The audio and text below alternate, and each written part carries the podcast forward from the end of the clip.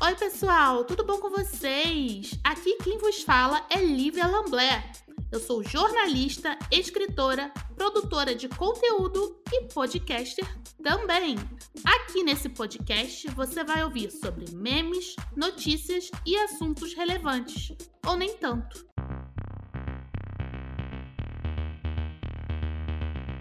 Estamos aqui hoje com Luísa Martins, também conhecida como Lunática, que é o nome do seu canal no YouTube. Luísa é jornalista, criadora de conteúdo e maquiadora. E é um prazer ter você aqui conosco hoje, Luísa. Tudo bom? Tudo ótimo, Lívia. Muito obrigada pelo convite e eu tenho certeza que vai ser um por tudo o nosso a nossa conversa hoje. Então vamos lá começar, né? Vamos contar pro pessoal, porque você é a lunática no YouTube, né? E como é que surgiu a lunática? Então, eu terminei a faculdade e antes disso, antes de eu terminar, eu tava com muita dificuldade de achar alguma coisa na área de jornalismo, algum estágio. Uhum. E eu resolvi começar um blog para poder me manter ocupada enquanto eu não conseguia nada. E eu acabei me apegando muito ao blog e os meus amigos ficavam, Luísa, tenta fazer um canal no YouTube que eu acho que vai dar mais certo, você leva esse jeito, pipipipopopó. E no começo eu tava meio, gente, não vai dar certo porque eu com câmera não era uma experiência muito boa que eu tinha. Só que aí acabei fazendo e insistindo e gostando cada vez mais e assim eu tô hoje mantendo o canal. O blog ainda tá um pouquinho parado. Eu tentei reviver ele nos últimos meses, mas eu acho que o meu foco maior tá no canal agora. Então eu tô priorizando fazer os vídeos e tudo mais. Até porque a época dos blogs, né, aquele boom que teve nos blogs, eu acho que deu uma passada, né? A gente hoje em dia não vê mais tantos blogs fazendo sucesso como eram antigamente, né, Luísa? É, eu participava de alguns grupos no Facebook que era de engajamento, né, para blogs, mas quem nunca? mas assim, eu via muita gente dando dicas de casa. Ai, como limpar, não sei o que, receita de não sei o que lá. Algumas meninas ainda faziam coisa de moda ou de maquiagem, mas a grande maioria desse segmento estava no YouTube. E assim, eu não comecei focando em maquiagem, porque quando eu comecei o canal e quando eu tinha o blog, eu não era maquiadora ainda, era só, sabe, um hobby. Eu não tinha curso, não tinha nada. E agora que eu sou maquiadora profissional com diploma certinho, eu tô fazendo mais vídeos para o canal sobre isso.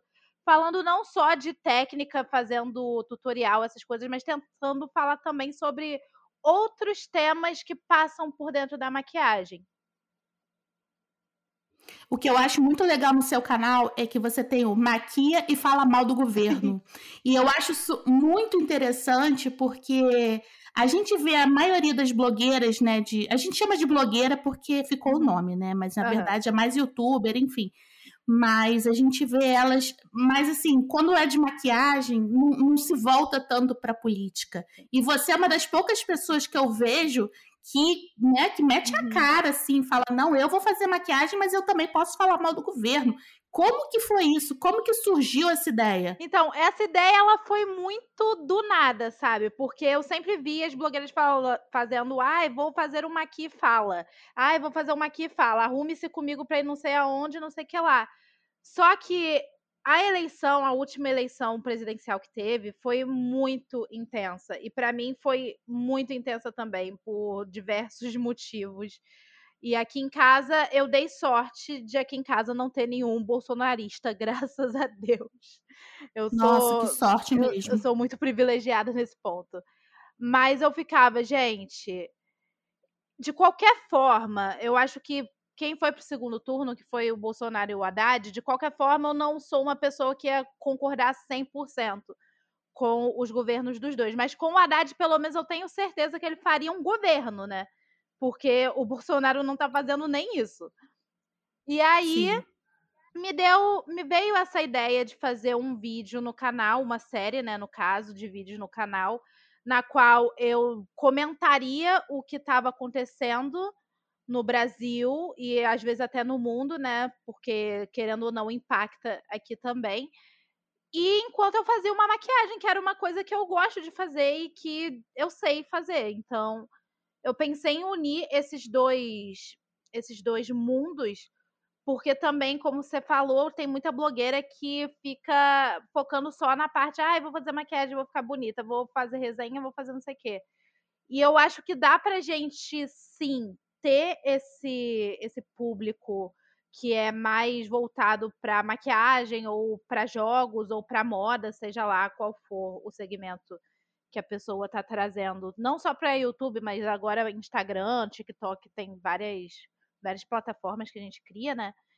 E dá pra gente pegar um tema X e mostrar que dá para você focar assim nesse tema X e não ser uma pessoa que não entende, que não, dá, não tá por dentro das coisas, até porque política tá em tudo. E eu acho legal a gente tentar fazer isso, trazer isso para as pessoas que às vezes ficam, ah, eu não quero falar de política, ah, eu não gosto de discutir política, e mostrar que tá em tudo que a gente faz. Então, aí nasceu a ideia do Maqui Fala Mal do Governo, e de certa forma isso tem me ajudado também, porque para poder falar sobre no canal eu faço uma pesquisa, né? É jornalismo, Sim. a gente tem que fazer a pesquisa, a gente tem que fazer a apuração. Então, isso está me ajudando a me manter um pouco mais por dentro das coisas e meio que querer tomar uma atitude quando algo de ruim acontece. Mesmo que por conta de pandemia a gente não possa fazer um protesto, tipo, sair na rua e fazer passeata, essas coisas, porque muita gente mora com pessoal de grupo de risco. Eu, inclusive, sou grupo de risco porque eu tenho asma. E a gente fica preocupado com a saúde também, né? Então, a gente acaba se mobilizando pela internet, o que pode, para algumas pessoas, não ter tanto impacto assim, mas muda bastante coisa. É isso, sabe? É a forma que eu encontrei de meio que não me manter calada diante das coisas que vêm acontecendo. Ao mesmo tempo, eu aprendo um pouco mais, eu me mantenho informada e informo as pessoas também que às vezes, ai, não quero mais assistir jornal, não estou mais afim de ver as notícias na internet, vou ver esse vídeo aqui de maquiagem, mas de certa forma você também está ficando por dentro da, do que está acontecendo. Até porque a política impacta até no preço da maquiagem, né? Sim, sim. Quer dizer, a gente vê esses produtos, né? Eu, eu moro fora, você sabe. Uhum. E os produtos aqui é, são, assim, infinitamente mais baratos do que os produtos no Brasil. E até para você produzir conteúdo, você tá vendo, ontem o Felipe Neto postou um tweet mostrando que as câmeras da Sony não vão ser mais vendidas no Brasil. Não sei se você viu isso. E ele falou: essas são as melhores câmeras para você produzir conteúdo. Ou seja, isso impacta diretamente no produtor de conteúdo, né, é. Luísa? Você, você percebe isso?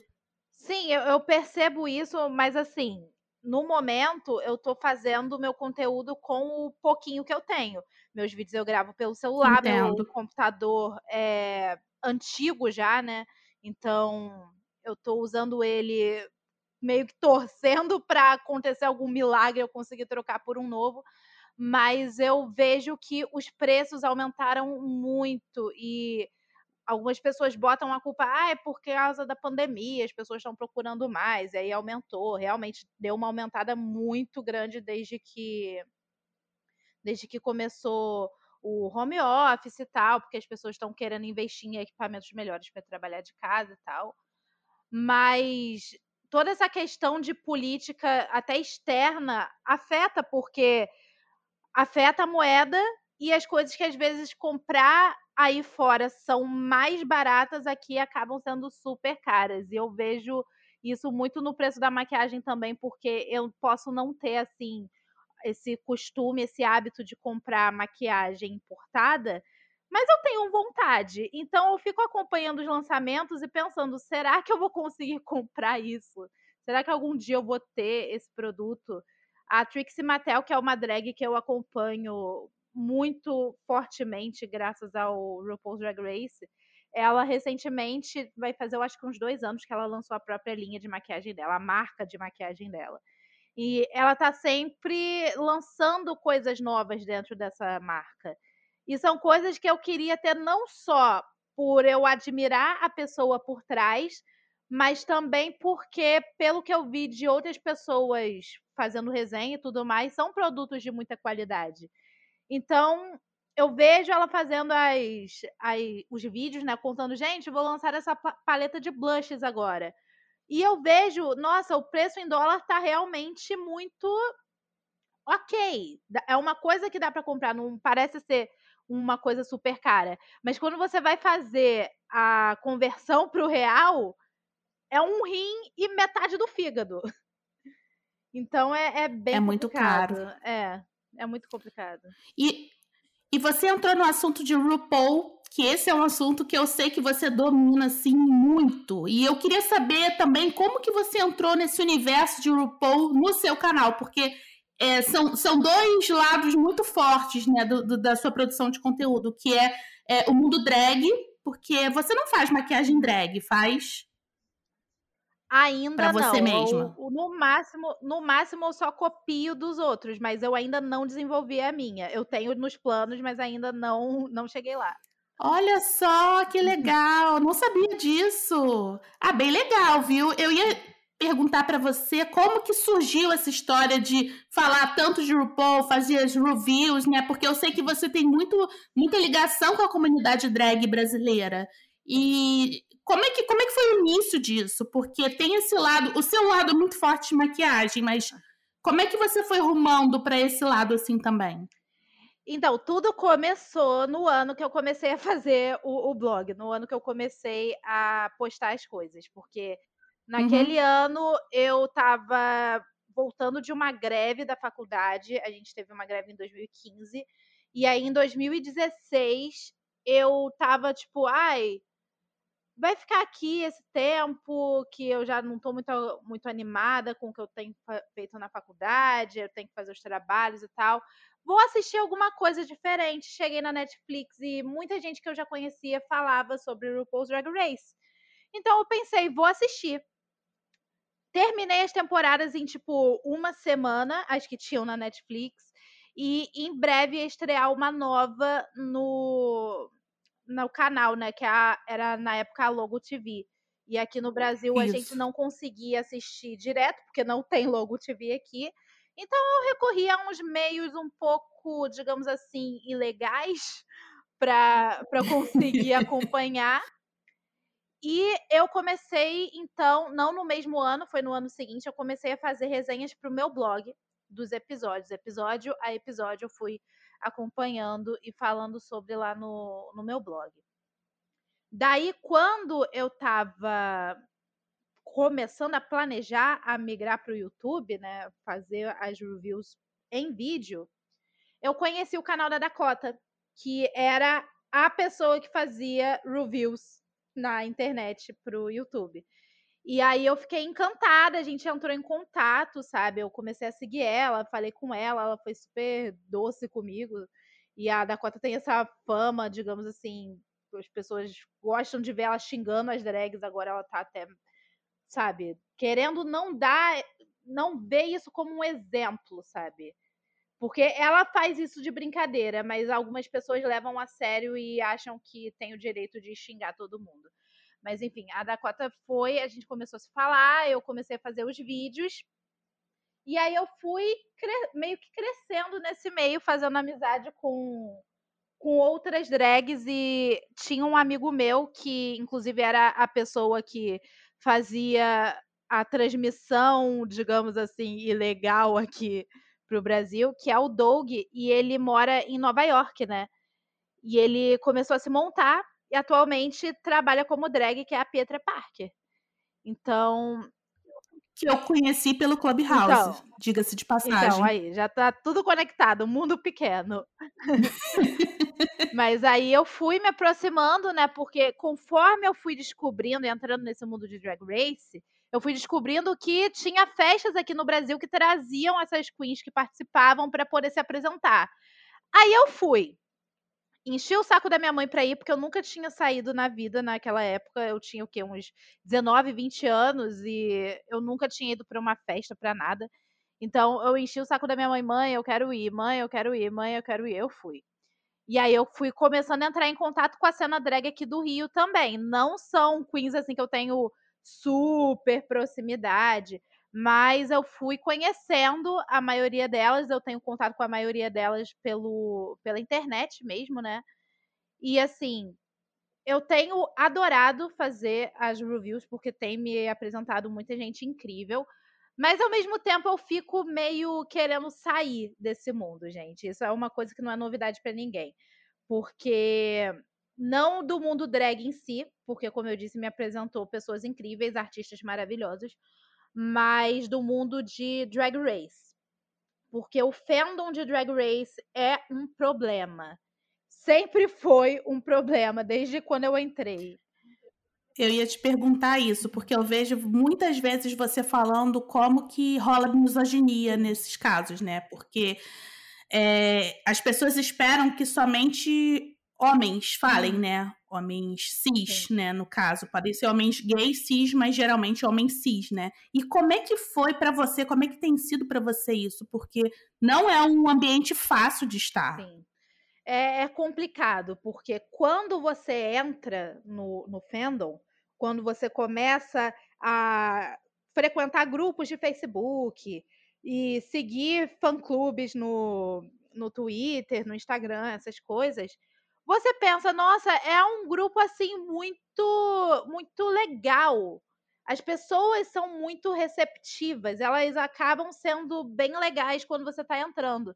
Mas conforme você vai indo mais fundo, você vai vendo que tem muita, não só misoginia, mas muito machismo, é, muito, muita transfobia também no meio, porque por mais que a gente já tenha tido drags na, na competição que são pessoas trans, a gente já teve a Peppermint, que foi finalista da nona temporada, é uma mulher trans, agora nessa temporada que estamos tendo, que é a, a décima terceira, a gente tem um homem trans que está na final, que faz drag também, só que há uma, há uma demanda muito grande das pessoas querendo mulheres cis participando e drag kings participando também. E Sim. a gente vê nos grupos muita gente que ainda vê isso com maus olhos. Já teve muita treta, muita briga que eu presenciei por pessoas estarem dizendo que, ai, porque mulher cis fazendo drag, entrando em drag race, é querer roubar o espaço dos homens gays. Porque não pode, e pipipi, popopó, não pode porque elas vão ter vantagem sobre os homens, porque elas não precisam fazer tucking, e elas já têm peito, e elas já têm bunda, e elas já têm curvas. E não é bem assim, porque isso acaba revelando não só o machismo, não só a misoginia, mas acaba revelando também um olhar muito errado que essas pessoas têm sobre a arte drag. Porque isso é uma discussão que a gente tem quase sempre nos grupos do Facebook. Porque drag não é simplesmente um homem chegar e se vestir de mulher, ou uma mulher chegar e se vestir de homem, no caso de drag kings. Todo mundo pode fazer, independente de gênero, independente de estilo e tem algumas drags que levam para um lado muito absurdo, sabe? Não é simplesmente fazer uma coisa hiper feminina. Algumas fazem uma coisa meio alien, meio monstro. E é muito bom ter essa diversidade. E as pessoas meio que ainda estão presas nessa de homem botando peruca e passando maquiagem botando enchimento.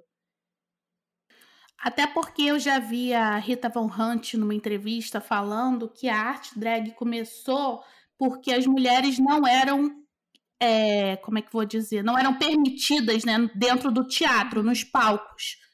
Então, você vê hoje em dia as mulheres conquistando esse espaço seria como se fosse libertador, né? Uma conquista para as mulheres. As mulheres hoje estão conseguindo conquistar um espaço que foi tomado delas, Sim. né? E eu queria te perguntar, então, você falou que a arte drag não é isso. Então, o que é a arte drag, Luísa?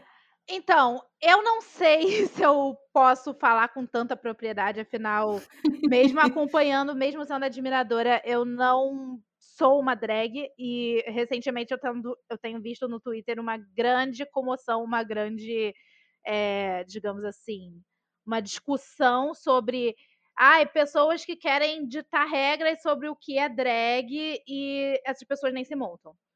Então eu fico meio assim de falar, mas eu vejo a arte drag como uma forma da pessoa se expressar, como por exemplo, tem dança, tem música, tem pintura, tem escrita, tem vários tipos de arte.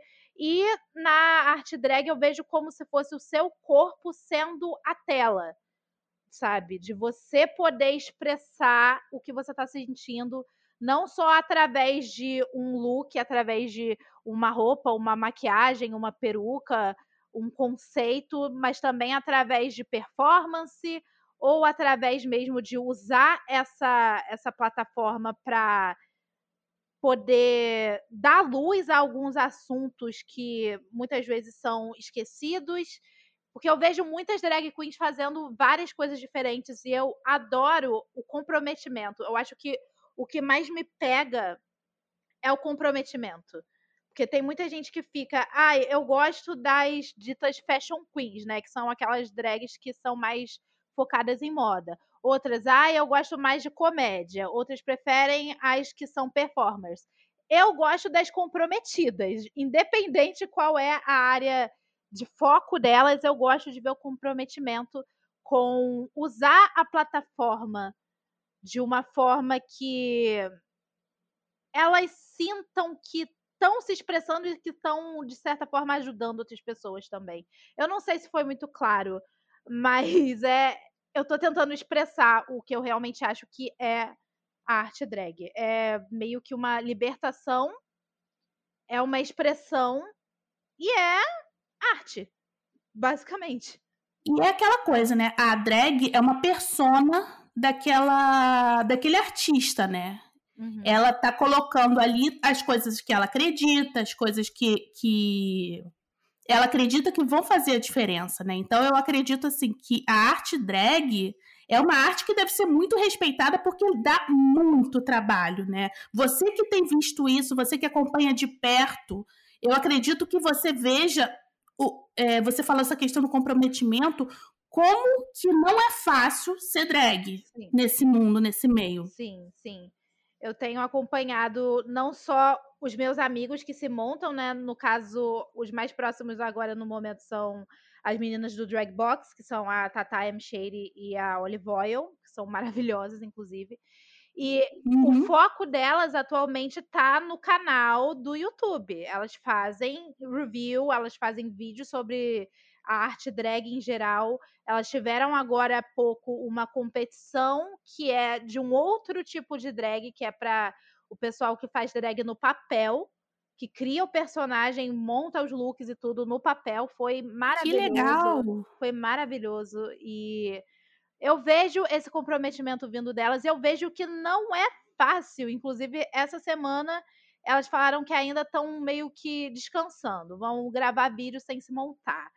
E o bom disso é que, assim, muita gente acha que a pessoa muda completamente. Ai, botei a peruca, fiz a maquiagem, botei a roupa, os enchimentos, tudo, sou outra pessoa. E muitas das vezes não, só é, sabe, uma versão um pouco mais, como eu posso dizer, exagerada de si mesmo. Tem pessoas que se libertam, mas não mudam. A pessoa não muda, só aumenta, só extrapola quem elas já são. Não, e a gente que cria conteúdo, como eu fazia vídeo também, né? A gente sabe o trabalho que dá, né, Luísa? Eu não imagino. É... Eu, por exemplo, eu não faria, porque eu não, eu não, consigo pensar no trabalho que é. Porque uma vez um amigo meu me montou de drag. Ele faz drag aqui onde eu moro. E assim, nossa, foram horas de montagem, assim, uhum. peruca, essa coisa toda. E é muito trabalho. Você falou que você tem planos de uhum. fazer. Você quer falar um pouquinho disso pra gente? Então, eu tenho planos de fazer desde quando eu comecei a assistir. Só que na época que eu comecei a assistir o programa, eu ficava muito nessa de, ai, é, só homem pode fazer. Eu ainda era desse grupo, eu tinha uma, uma, um pensamento muito fechado. E com o tempo eu fui conhecendo várias queens que são mulheres, não só participantes do programa, mas também pessoas que eu encontro pela internet, como, por exemplo, Tem a Ginger Moon, que agora tá no TNT Drag. A Tenebrária também, são duas mulheres cis que se montam. A gente tem também aqui no Rio a Paloma Maremoto, que é simplesmente maravilhosa. E, e, ano passado ela ia fazer um curso de maquiagem drag. Eu pensei, caramba, eu vou fazer, mas aí veio a pandemia. Fiquei muito mal com isso, mas eu acho que ainda vamos ter oportunidades. E vendo tantas mulheres fazendo, tanto mulheres cis quanto mulheres trans, isso foi me dando mais vontade de fazer. Então, eu meio que já abri uma pastinha no Pinterest, eu vou salvando as coisas que eu acho que são legais, fico pensando como que eu vou fazer a minha maquiagem, como vai ser a maquiagem da minha drag. Já estou pensando num nome, mas eu ainda não vou revelar porque eu tô meio que planejando fazer um chá revelação quando eu finalmente começar a me montar e tal. Mas tá tudo sendo muito bem pensadinho e eu tô muito ansiosa para botar tudo em prática logo. Tô doida pra ver, fiquei super curiosa agora. É drag queen ou é drag king? Ou você não quer falar sobre isso? Eu vou fazer drag queen. Porque King, tá certo. King eu acho muito legal, mas eu acho que o meu negócio vai ser queen mesmo. Posso variar de vez em quando também, né? Por que não? É verdade. A gente vê também que existem até drags de barba, né? É. Por exemplo, tem uma, uma drag que eu acompanho que é a Pamela Safik, que é um homem trans. E ela agora tá. Quando ela se monta, ela faz barbada. E eu acho maravilhoso. Inclusive, também já vi muitas pessoas criticando, né? O fato de algumas drags fazerem barbadas. E eu fico assim, gente, por que, que as pessoas criticam tanto, né? É, qual é o problema da pessoa fazer no estilo dela? Eu acho que se as pessoas começassem a respeitar um pouco mais, né, Luísa, essa é. coisa do, do, do, olhar que a pessoa tem para o próprio. para a própria arte, eu acho que a coisa não ficaria tão fechada como é, você não acha?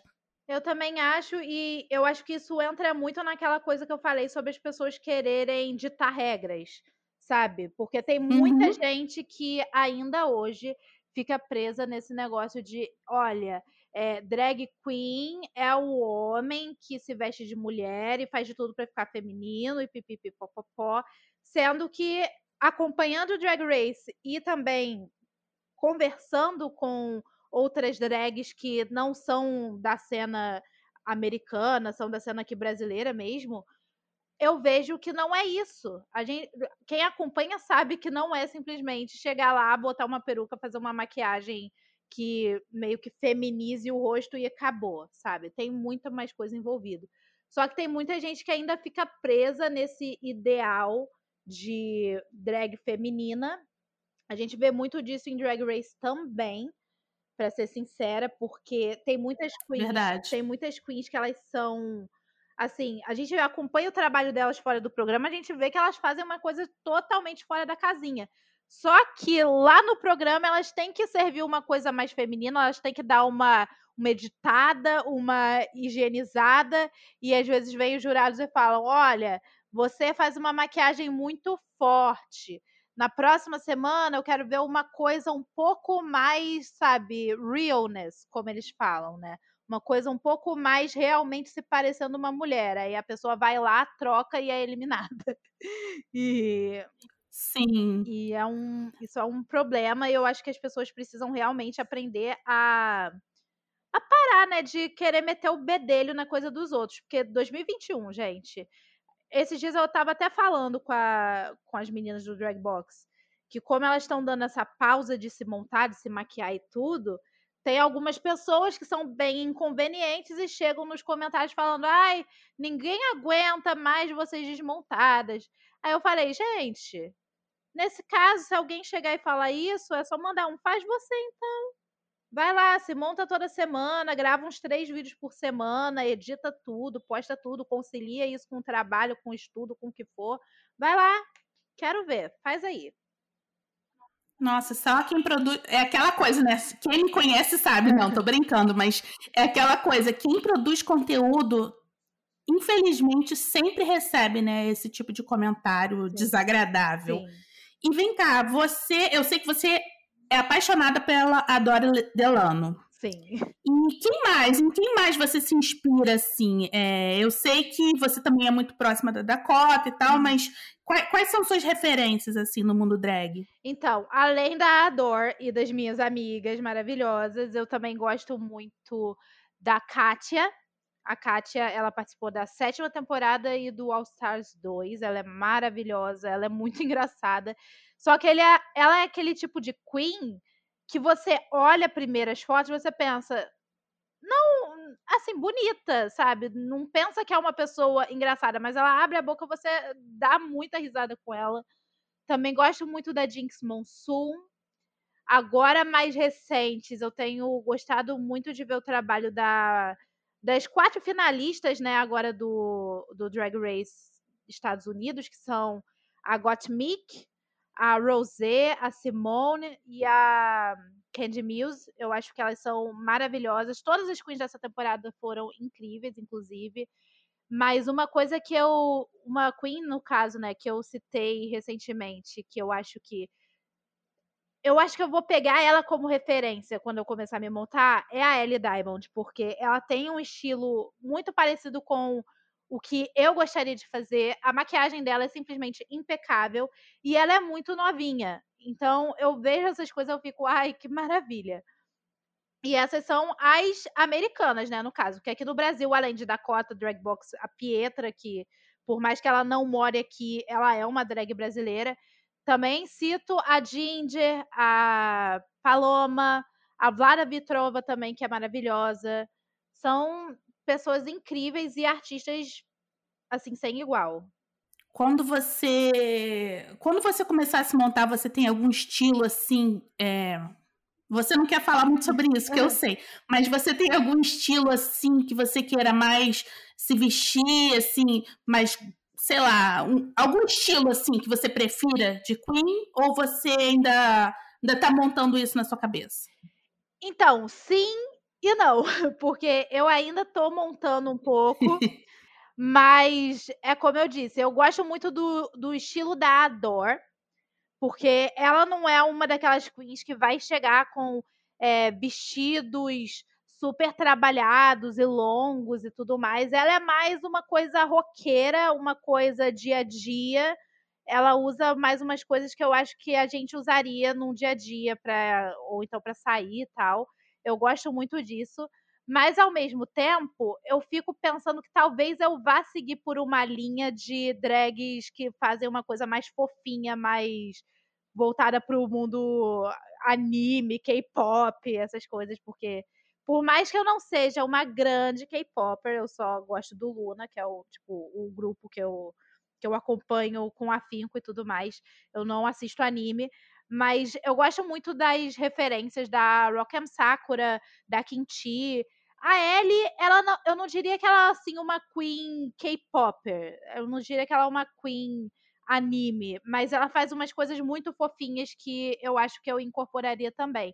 E eu gosto muito de, dessa coisa de sereia. Então eu acho que eu vou incorporar muita coisa desse fundo do mar, assim, quando eu começar a me montar no meu estilo. Que legal. E agora, mudando um pouco de assunto, eu vi que você se inscreveu novamente para o Corrida das Blogueiras. E aí, como é que estão os preparativos para isso? Então, eu tô muito nervosa. Eu tava lembrando hoje, né, enquanto eu fazia umas anotações aqui, eu, caramba, estamos em abril, eles vão encerrar as inscrições, eu acho que daqui umas duas semanas. Não sei, mas eu acho que é umas duas semanas para encerrar. E dessa vez eles adiaram, né, as gravações. Iam ser. Eu vi. Ia começar agora em maio, mas por conta da pandemia, que aqui no Brasil está cada vez pior a situação, eles resolveram adiar para o segundo semestre, caso as coisas estejam melhores. Senão, provavelmente vai adiar de novo. Mas eu fiquei me perguntando. Será que agora, quando encerrar as inscrições, eles vão fazer, claro, a, a seleção? Será que o pessoal já vai ser avisado de cara? Ou se a gente vai ter que esperar chegar um pouco mais próximo para saber? E eu tô começando a ficar muito ansiosa de novo de pensar nisso. Porque esse ano eu acho que foi a inscrição que eu fiz mais, digamos assim, mais confortável. Uma inscrição que eu fiz um pouco mais é, confiante Mas ao mesmo tempo, eu olho as inscrições das outras pessoas. Eu, inclusive, eu tive uma tática esse ano. Eu não assisti a inscrição de ninguém até publicar a minha. Porque se eu tá assistisse antes, eu ia começar a querer me comparar e querer fazer mais do que as outras pessoas e não ia ser eu mesma. Eu tomei essa decisão. Mas depois que eu publiquei e eu comecei a assistir as inscrições das outras pessoas, eu fiquei pensando, não tem chance deles me chamarem esse ano. Não tem chance deles me chamarem esse ano. Talvez é ano que vem, a quarta temporada, vamos tentar de novo. Mas foi uma inscrição que eu tenho orgulho, sabe? Foi algo que eu fiz que eu, que eu acho que eu fiz direito. Eu vi a sua inscrição e achei bem legal a sua inscrição, Obrigada. viu? Tô na torcida por você. Obrigada. E eu acho que, não sei, eu vi outras inscrições, eu vi muitas pessoas comentando que existem inscrições boas, inscrições não tão boas uhum. assim. E atualmente a corrida das blogueiras está bem profissional, né? Eu vi que o prêmio esse ano está bem alto. Sim, ele tá muito. Assim, eu já tô fazendo planos. É aquilo, eu não sei se eu vou entrar, talvez eu não entre, mas eu já comecei a fazer planos. Eu fiz a inscrição já. Nossa, então. Aí eu vou ganhar, eu vou comprar meu computador novo, eu vou talvez investir numa câmera. Já tô fazendo planos e eu nem sei se eu vou entrar. Eu nem sei se vão me chamar. E assim, eu vejo muita gente fazendo inscrição, isso desde a primeira temporada, na verdade. Só que a primeira temporada eu sinto que as pessoas não sabiam muito bem como elas deveriam se mostrar nos seus vídeos uhum. e nos textos, porque no formulário tem aquele texto, né, pra gente escrever falando do nosso trabalho, o que, que a gente vê e tal. E eu vejo muita gente que ainda hoje tá querendo, em vez de simplesmente sentar na frente da câmera e falar um pouco sobre o seu trabalho e mostrar a personalidade, as pessoas estão querendo meio que forçar demais, sabe? Eu vejo, ai, vou fazer uma mega produção aqui, vou botar efeitos especiais, vou chamar a vizinhança toda, o bairro inteiro, vou dançar funk na frente da câmera e tudo mais. E assim, eu entendo que para algumas pessoas isso faça parte do seu dia, isso faça parte do seu trabalho. Mas tem gente que às vezes tem é um pouco mais assim fechado e quer fazer, quer falar, falar, falar, falar, falar e na hora não vai entregar tanto. Eu fico preocupada com isso. Por isso que eu tomei até essa decisão de não assistir nada até publicar a minha, porque assim, eu assistindo a, a de outras pessoas, eu ia pensar, caramba, essa pessoa fez uma superprodução, ela fez um vídeo todo se maquiando, ou ela foi pro meio da rua, ou ela, sei lá, usou vários cenários, ela fez diferentes cenários dentro de casa para conseguir fazer um vídeo legal. E eu não vou conseguir fazer isso. Eu já ia começar derrotada. Ou então ia arrumar um jeito de fazer isso, mas não ia ficar tão bom quanto eu simplesmente sentar na frente da câmera e falar: Oi, esse é o meu trabalho, eu espero que vocês gostem. E se eu fizesse isso depois que tivesse gravado, mas antes de publicar, eu ia querer mudar tudo. Eu ia jogar fora tudo que eu fiz, por mais satisfeita que eu tivesse, ia querer mudar tudo. Então eu deixei para ver depois, até dos meus amigos mesmo. Eu deixei para ver depois. Não me arrependo. E inclusive, esses dias eu descobri que tem um pessoal que tá fazendo meio que análise das inscrições. E eu achei no eu vi. Eu achei o vídeo de um menino que analisou a minha e eu concordo com o que, que ele falou, porque ele disse que gostou muito, mas na parte final, que era para eu falar por que, que eu deveria entrar, ele achou que eu poderia ter falado mais. E o que eu falei na minha inscrição foi que eu acho que eu deveria entrar, porque o meu trabalho já fala por mim. Eu já fiz várias coisas no meu canal. Eu já testei gameplay, eu já testei maquiagem, que inclusive eu continuo com ela eu já testei React, eu já fiz praticamente de tudo no meu canal. E o que eu faço hoje é algo que me dá muita felicidade, algo que me deixa muito bem, algo que eu acho que pode ter um impacto, não só em mim, mas no público que está assistindo. E por isso que eu acho que o meu trabalho fala por mim. Então, eu não sei o que, que eu falaria a mais, mas eu concordo com ele que eu poderia ter falado um pouco mais. Tem, quem sabe na próxima temporada, né? Se eu não entrar agora. E você também fez análise do, das temporadas passadas, né? Você pretende, assim, bate na madeira, né?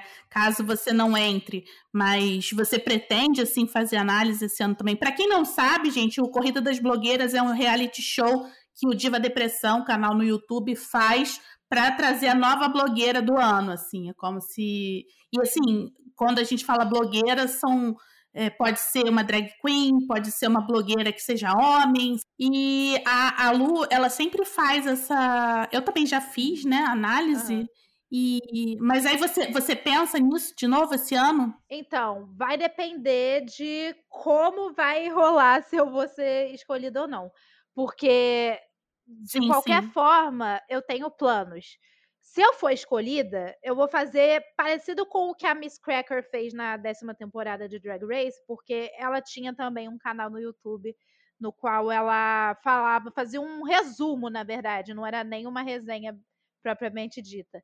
Era bem resumido e ela falava dos episódios, episódio a episódio da temporada.